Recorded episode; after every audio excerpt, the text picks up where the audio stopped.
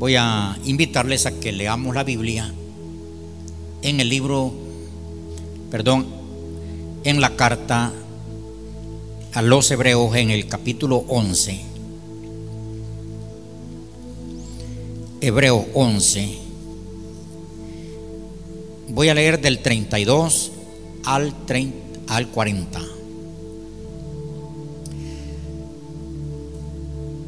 Dice la bendita palabra de Dios así. ¿Y qué digo? ¿Y qué más digo? Porque el tiempo me faltaría contando de Gedeón, de Barak, de Sansón, de Jecte, de David, así como de Samuel y de los profetas, que por fe conquistaron reinos hicieron justicia, alcanzaron promesas, taparon boca de leones, apagaron fuegos impetuosos, evitaron filo de espada, sacaron fuerzas de debilidad, se hicieron fuertes en batalla, pusieron en fuga ejércitos extranjeros, las mujeres recibieron sus muertos mediante resurrección, más otros fueron atormentados no aceptando el rescate a fin de obtener mejor resurrección. Otros experimentaron vituperios, azotes y a más de esto prisiones y cárceles. Fueron apedreados, aserrados, puestos a prueba, muertos a filo de espada. Anduvieron de acá para allá cubiertos de pieles de ovejas y de cabras, pobres, angustiados, maltratados, de los cuales el mundo no era digno, errando por los desiertos, por los montes, por las cuevas y por las cavernas de la tierra. Y todos estos, aunque alcanzaron buen testimonio mediante la fe, no recibieron lo prometido proveyendo Dios alguna cosa mejor para nosotros, para que no fuésemos, para que no fuesen ellos perfeccionados aparte de nosotros. Vamos a orar. Padre, en el nombre de Cristo Jesús te pedimos que tu palabra el día de hoy, Señor, edifique nuestras vidas, que tu Espíritu Santo nos guíe, Señor, a una vida plena como tú deseas. Bendiga, Señor, a todos los que van a oír este sermón el día de hoy, Señor. Este mensaje de tu palabra. En el nombre de Cristo Jesús. Amén. Yo les voy a estar hablando el día de hoy sobre el tema la decisión es personal. La decisión es personal. Y esto lo testificaron algunos hombres de Dios como Josué.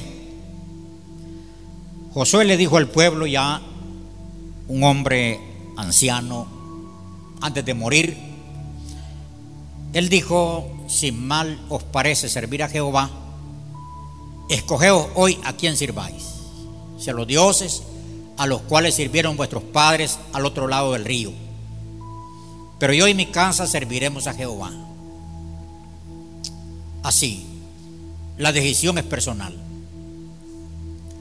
Vemos aquí en, en, el pasaje leído de hombres y mujeres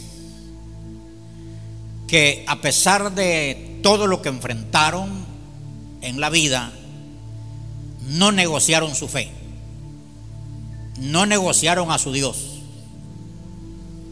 Era era innegociable la fe que ellos profesaban al Dios que adoraban. Vamos a ver estas siete verdades que, que los hicieron a ellos tomar esa decisión personal. Una de ellas es que conocían al Dios que adoraban. Lo conocían. habían oído su voz, habían sentido su presencia. Entonces ellos tenían una convicción del Dios que adoraban. Dios se les había manifestado en tiempos específicos cuando su fe era puesta a prueba, cuando se veían en dificultad, cuando, cuando como en el caso de, Daniel, que lo tiraron al foso de los leones, esos animales eran, eran unas fieras que, que devoraban a los seres humanos. Pero Daniel pudo ver cuando él llegó al foso de los leones, cuando estaban los leones, cómo los leones lo respetaron. Huyeron de Daniel. Daniel estaba viendo al Dios que él adoraba obrar en momentos específicos. Entonces por eso puedo decir que ellos mantuvieron esta decisión personal porque conocían a su Dios. Entonces, la persona que no ha logrado conocer a Dios, solo ha oído decir, no, no tiene la experiencia real del Dios que adora, no puede tomar una decisión tan personal como estos. Ahí podemos ver en el caso de Gedeón. Se regresó mucha gente cuando Dios le dijo a, a Gedeón, dile, dile al pueblo que el que tenga temor que se regrese. No, no esperaron dos veces, madrugaron y se regresaron. Muchas personas.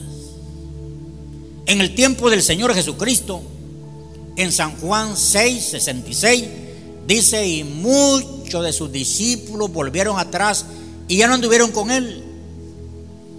Porque las personas que no han logrado conocer al Dios que adoran, con facilidad se desertan, con facilidad desisten. Pero Jesús le dice a Pedro, cuando Pedro dice, Señor, mira, todos se van. Entonces Jesús le dice, ¿queréis acaso ir ustedes? Pero Pedro responde y dice, ¿a quién iremos? Si solamente en ti hay palabras de vida eterna, tú eres el Cristo. Entonces Pedro sabía quién era Jesús. Y por eso vemos que Pedro terminó su vida crucificado en una cruz. Dice la historia que él pidió cuando sus ejecutadores estaban para darle muerte y para clavarlo en la cruz. Él pidió que no lo crucificaran como el maestro, que lo crucificaran cabeza abajo. Pedro podía conocía el futuro. Él sabía que la gente lo iba a hacer ídolo. Entonces él quería estar cabeza abajo para que la gente no lo pudiera adorar de esa manera. Y siempre lo adoran a Pedro. Pero él conocía a su maestro. Él estaba en el monte de la transfiguración cuando Jesús se transfiguró su rostro entonces, ¿cómo le podían venir a decir a Pedro, desiste, no es cierto, no es cierto al Jesús que adoras, al Jesús que predicas, si él tenía la experiencia? Entonces, por eso puedo decir que la decisión es personal. Uno puede vivir predicándole mil sermones a una persona, le puede dar mil enseñanzas a una persona, pero si esa persona solo tiene el, el intelecto lleno, pero no su corazón, no la experiencia del Dios real, con facilidad desiste. Por eso muchos, muchos, al no haberse congregado 45 días desistieron. La creían más fácil, pero repito, la decisión es personal, dependiendo de la medida del conocimiento que tengamos de Dios. Por eso te invito, hermano, a conocer al Señor. Debes de leer su palabra. Leer la palabra, conocer a Dios. Y cuando ya leíste la palabra de Dios, tienes un conocimiento intelectual de la palabra. Ahora, vayamos a una intimidad con Dios para conocerle, para sentir su presencia, para sentir a ese Dios real, porque de otra manera no aguantaríamos. De no ser que tenemos una experiencia real con Dios, no aguantaríamos ninguna prueba, ni una. Ya que se ve que lo que estos padecieron fue terrible. Yo estaba sacando una lista por lo menos de lo que leí. Dice que en el sufrimiento enfrentaron leones feroces, horno de fuego, filo de espadas muerte, tormentos, vituperios, prisiones. Dice que fueron apedreados, fueron aserrados. Un historiador dice que Jeremías fue aserrado. Fueron puestos a prueba. Con el caso de Policarpo, lo pusieron a prueba. Le dijeron, si maldices a Jesús, no te quemamos. Y Policarpo dijo, póngale fuego, porque a mi Jesús no lo puedo negociar por nada. Puestos a prueba. Dice que andaban errantes de aquí para allá y de allá para acá, no tenían casa. Dice que eran pobres, andaban pobres porque de verdad que como andaban huyendo, entraron en pobreza, angustiados, dice la palabra. Imaginen qué angustia no tuvieron. Dormir en los montes, solos. Dice que el mundo no era digno. Maltratados. Vivieron en cuevas pasaron soledad, solos, como en el caso de Elías que estaba solo. Y cuando Dios se le presentó, él dijo, solo yo he quedado. Estaba solo. Allí no había una congregación, no había un hermano que le dijera, ánimo Elías, ánimo. No, estaba solo. No había un grupo de hermanos, de líderes, que le dieran una palabra de consuelo. No, estaba solo. Pero ahí estaba Dios, ahí envió un ángel, el Señor. Entonces estaban en soledad. Sufrieron burlas. Se cuenta de del martirio de la que le llaman Santa Inquisición que levantó la Iglesia Católica al principio.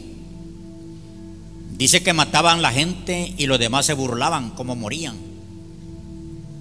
Porque el que no, el que no decidía ser católico, lo mataban a espada. Lo hacían traspasado. Le tiraban los caballos encima. Dice que los amarraban en la cola del caballo y los corrían el caballo y ese prójimo iba dando en las piedras hasta que moría destripado, regaba sus tripas, su sangre en la calle Dice que eran estirados, estirados, eran descarrados. Así morían los antepasados. Las mujeres dicen que sufrieron viudeces porque mataban sus maridos, mataban sus hijos. Eran enterrados vivos en el tiempo de, de esta Santa Inquisición, diabólica Inquisición. Los enterraban vivos. Al papá ponían a abrir la sepultura y él mismo enterraba a sus hijos. Esa crueldad la cometió la iglesia católica al principio. Pero, repito, ¿cómo tomar una decisión tan fuerte, tan dura, para continuar adorando y sirviendo a Dios? La única manera que yo defino es que conocían a Dios.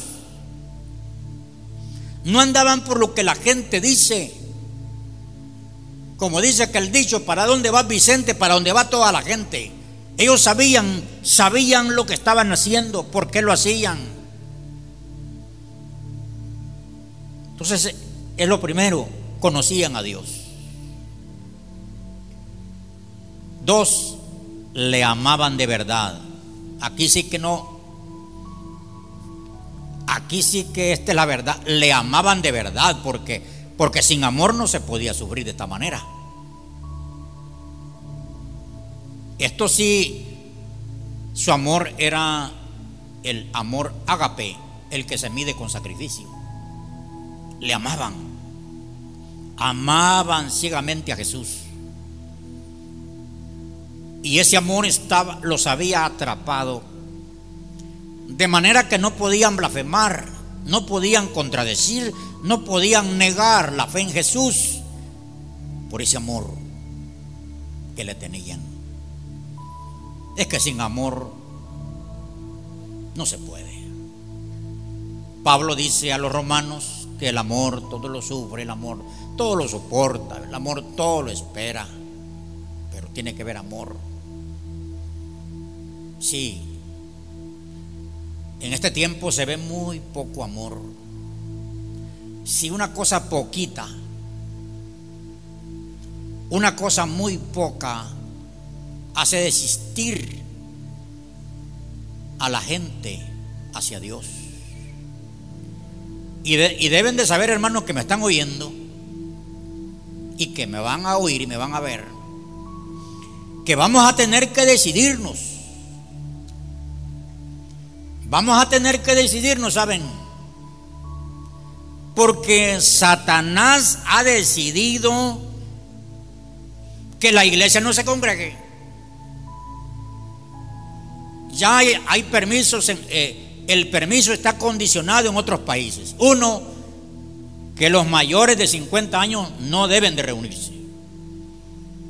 Imaginen los que fundaron la obra, los que trabajaron, los que sirvieron, los que oran, los que ofrendan, los que diezman, los que los responsables no quieren que se congreguen.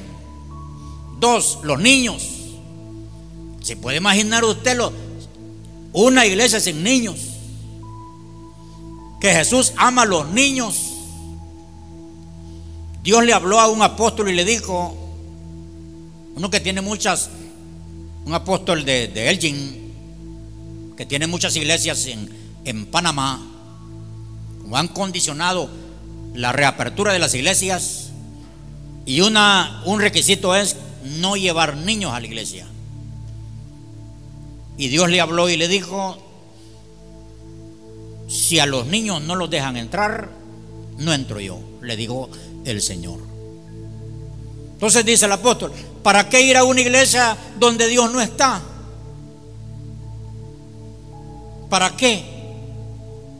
Si Dios no está ahí. Entonces él dice, si no me permiten los ancianos y si no me permiten los niños, pues no la abro. Y es ahí donde los, los creyentes deben de amar de verdad a su Señor. Y por eso les digo, vamos a tener que que decidirnos. Yo no sé si, si la iglesia se va a disponer a rebelarse contra el orden mundial, contra el plan del anticristo. Yo no sé si la iglesia se va a decidir, si se va, se va a rebelar o se va a hacer al lado de las tortillas. Yo no sé. Pero esto solo se puede amando al Señor de todo corazón. ¿Por qué ellos tomaron esa decisión tan personal? Porque ellos su fortaleza estaba en la fuente. Dice que sacaban de su debilidad, sacaban fuerzas. Y qué, qué, qué, precioso eso, ¿eh? De debilidad sacar fuerzas. Cuando ellos se sentían solos, despreciados, perseguidos, no les tocaba de otra que ir a su Dios, a la fuente, ir a su Dios. Quizás no tenían ni Biblia, no tenían ni palabra, tenían que ir a la fuente directa, a su Dios, a buscarle, a clamarle, a estar cerca de aquella intimidad con el Padre, con el Espíritu, porque era la manera de poder perseverar, era la manera de poder aguantar, estar en la fuente, alejado, no funcionaba.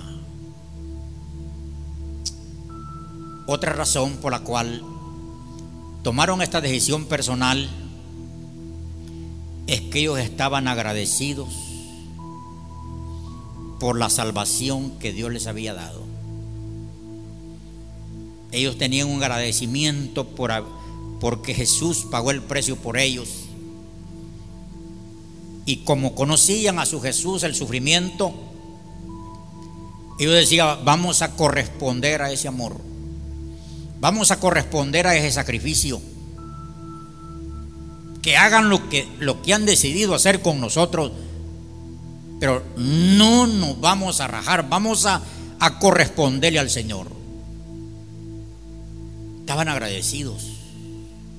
Una, una persona agradecida no la detiene nadie. No la detienen. Otra razón por la cual ellos tomaron esta decisión personal es la necesidad de ellos. La necesidad. Porque la persona busca a Dios por la necesidad, por el vacío que tiene. Entonces, esa, esa necesidad los hacía venir a Dios. Así como el hambre el hambre nos hace buscar la comida. Sí, yo no necesito una una capacitación acerca del hambre. No necesito que me orienten acerca del hambre. Yo no necesito un seminario para saber si, si tengo hambre. No, el hambre me hace buscar la comida. Así es. Estos buscaban a Dios, tomaban esa decisión por la necesidad en el alma que sentían.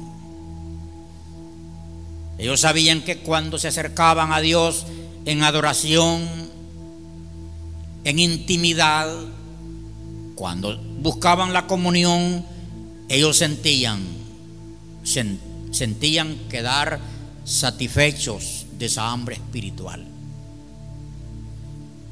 Lo siento por aquellos que no tienen hambre. Lo siento de verdad. Por aquellos que no sienten necesidad de Dios ni sienten necesidad espiritual en sus almas. De verdad que lo siento. Pero qué precioso aquella gente que no puede vivir sin adorar no puede vivir sin comunión, no puede vivir sin congregarse. Yo pienso que, yo pienso así, ¿ve? Si las personas de verdad quisieran a Dios, yo me escapo y me vengo y me congrego, ¿cómo hago? Yo vengo aquí, yo aquí vengo cada rato a orar, a estar con mi Dios. Aquí subimos los viernes a estar con, con nuestro Dios, clamando, buscando su rostro. Porque lo siento, yo, es que siento, no, no siento estar sin orar. Pero eso es personal. Eso se siente, el hambre, la necesidad de Dios se siente. Yo no sé cuánta gente cree que ya llegó a la cima, que ya no necesita. Otra razón por la cual tomaron esta decisión es que no había otra opción. Es que no había otra opción. No había un lugar opcional. No. Es que en ese tiempo sos o, o no sos. Porque para no sufrir la persecución había que renunciar a la fe, maldecir a Jesús, doblegarse al plan diabólico, como en el caso de, de Sadrach, Mesach y Abednego. Había una estatua que había que adorarla estaba el horno calentándose. Había que tomar una decisión. Adorar la estatua o el horno. No había otra opción. No había allí neutro como decir, no, pues me quedo aquí en medio y ni allá ni acá y de esa manera deme tiempo. No, no había otra opción. Pues cuando estos héroes de la fe fueron perseguidos, no había otra opción que tomar la decisión. Y ellos la tomaron y por haberla tomado, murieron. Eran perseguidos. Y para dilatar un poco el tiempo era que, era que huían. Para eso. Pues como quiera, estaban controlados. Y sabes tú, mi hermano, que, que estamos controlados. Tu teléfono, te, tu teléfono sirve para controlarte a dónde estás. Yo oía a alguien que decía, y, es una gran verdad, yo no tengo fe de eso, de quedarme, de quedarme aquí cuando ven el rapto. Pero dice un hermano, si, te quedas del rapto, para que no te encuentren, ¿saben qué vas a hacer? Botar tu teléfono. Y es la única manera que puedes subir en las montañas.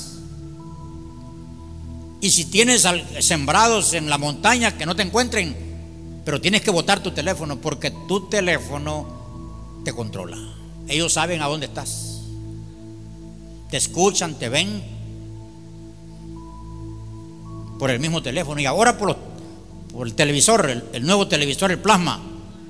Esa es, una, esa es una cámara que está en tu casa. Así es que ten cuidado. ¿Cómo andas en casa? Porque te están controlando. Entonces, no nos va a quedar otra opción que servir a Dios.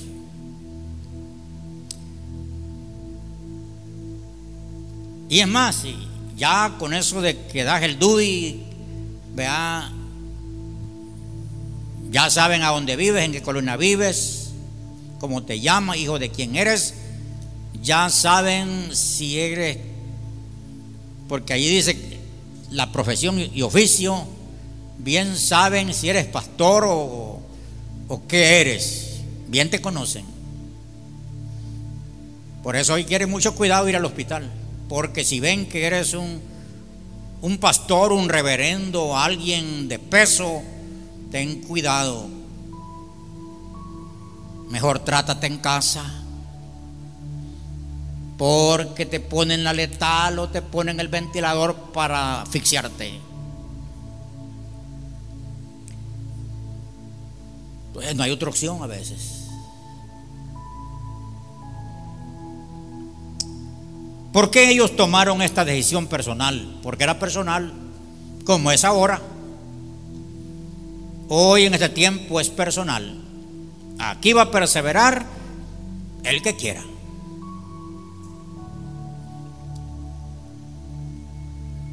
Deseaban un hogar en el cielo. Por eso tomaron esta decisión. Ellos conocían que aquí eran peregrinos en la tierra que aquí era, era un tiempo de paso para prepararse para lo eterno. Ellos tenían mucho conocimiento, dice la palabra, que ellos se creían peregrinos en la tierra y dice que saludaban el porvenir. Ellos entendían que aquí solo estaban de paso. Solo estaban un tiempo de preparación, de siembra, para recibirlo por venir. Deseaban un lugar en el cielo, dice el versículo 12, 14. Así es, mi hermano, que, que aquí la decisión es tuya si deseas un hogar en el cielo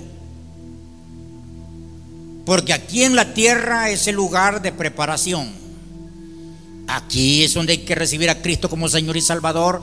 Aquí es donde hay que consagrarse para, para Él. Aquí es donde hay que servirle, adorarle. Aquí es donde hay que trabajar para su reino. Es aquí donde vas a vivir una vida bajo su voluntad, bajo su obediencia, aquí en la tierra. Porque esta vida es pasajera. Dice la palabra que es de 70 a 80 el más robusto. Así es de que ya pasaste de ahí, ya estás viviendo años extra. Ya eso es de gracia. El que tiene más de 80. De manera que, que, aquí, hermanos, en esta tierra, tarde o temprano, esto puede ser temprano o tarde, vamos a tener que partir. Aquí el paso a dar es tomar decisión personal firme. Agarrarse de Dios, servir a Dios, sacar fuerzas de debilidad, tomar valor porque este asunto ya cambió. Aquí vamos a, tener que dejar los pañales tibios. Aquí vamos a tener que prepararnos de una manera diferente personalmente y decidir servir a Dios con todo el corazón, cueste lo que cueste. Porque ahí se oye lo que están tramando. El enemigo no está dormido, ellos no duermen de noche. Ellos están viendo a ver cómo va a caer el Hijo de Dios. Mucho cuidado con las regaladillas a cambio de que ¿A cambio de qué? Ahí salió un comunicado ahora de, de este musulmán que está criticando a los pastores, a las iglesias, que no estamos dando comida a los feligreses. Que venga a ver a la unión. Es que no sabe, hablar cualquiera habla. Pero que él sí, él está dando bolsas de alimento pero no lo está dando de su bolsa, le está viniendo el dinero de su país. Así es mi hermano que cuidado con la regaladilla. No negocies tu fe. No negocies tu Dios. Ellos creen que la salvación es por obras. Yo no, mi amigo. Yo creo que la salvación es por gracia. Hacemos obras porque somos salvos, no para ser salvos. Firme mi hermano. No, no, no comprometas tu fe. Si es que necesitas, deseas un hogar en el cielo, si, si piensas mm, ser eterno aquí, es tu decisión. Esta gente nutrieron su fe, permanecieron. Ya para finalizar, la decisión es personal. Tú decides si perseveras, tú decides. Tú decides si te vas a congregar.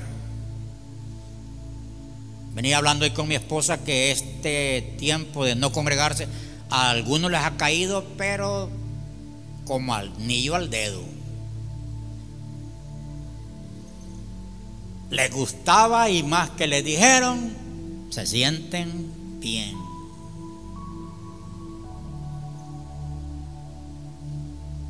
Tú tomas la decisión de adorar a Dios, a Dios, la tomas tú.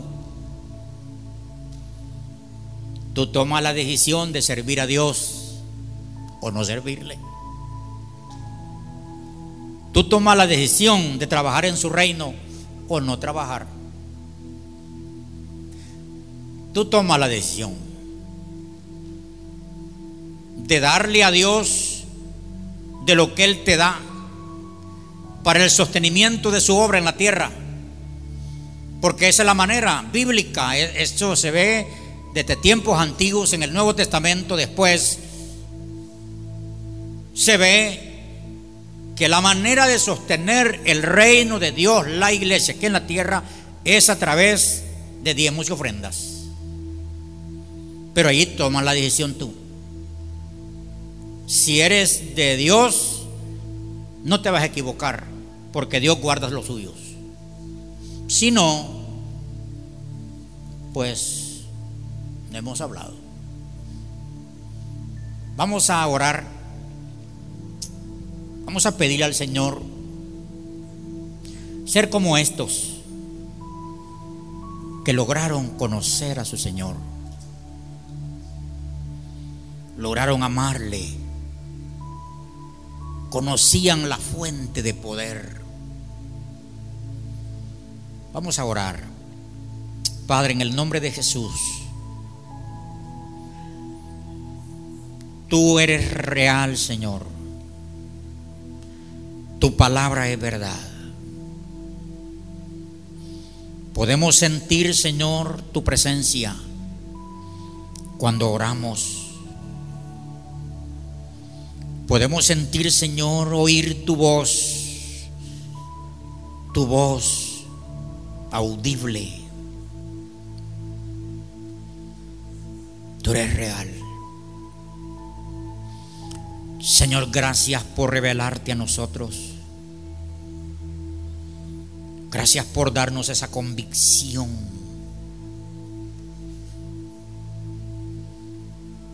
Personal, Señor.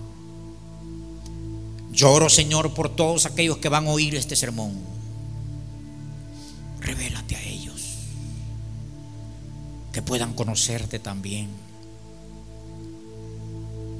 Que puedan amarte como tú les has amado. Que puedan conocer, Señor, dónde está la fuente del poder. Señor, que, que tengan deseo profundo de un hogar en el cielo Sí, Señor. Gracias por ponernos en contacto con la gente. Te pido, Señor del cielo, por aquellos que no te conocen, que vengan a ti. Oro, Señor, por aquellos que están en una incógnita, que su fe está bambaleando, que han entrado en debilidad por las pruebas, por las dificultades que enfrentan. Señor, pido fortaleza para ellos. Aquellos hermanos que no se han podido congregar, Señor, pido por ellos, ahí donde están. Fortaléceles, guárdales. Señor, pido que su Espíritu Santo esté allí. En el nombre de Jesús. El que está enfermo sea sano. Por su llaga, Jesús, sean sanos. Gracias, Señor, por tu amor y misericordia. Gracias porque tenemos el privilegio, Señor, de conocerte, de tener tu palabra en nuestras manos Gracias por dejarte sentir en nuestro espíritu. Gracias. Bendito Dios. Yo invito a los amigos que están ahí, aquellos que están deseando que se abra un templo, que se les hable. Yo les invito a venir a Cristo. Y si deseas, yo te guío en oración. Di conmigo, Señor Jesucristo, abro mi corazón, te invito a entrar. Yo confieso con mi boca que tú eres mi Señor y mi Salvador. Te pido Jesús que perdone mis pecados. Te pido que escribas mi nombre en el libro de la vida. Yo te doy gracias Jesús por el precio que pagaste en la cruz por mí. Deseo vivir para ti. Ayúdame. Revélate a mí, Señor. Guíame en la vida con tu espíritu. Amén, Jesús. Si hiciste esta oración, queremos saber de ti. Comunícate con nosotros si queremos ayudarte. Que Dios te bendiga. Dios bendiga a todos los hijos de casa, a todos los que han estado conectados. Que el Señor Dios Todopoderoso les bendiga.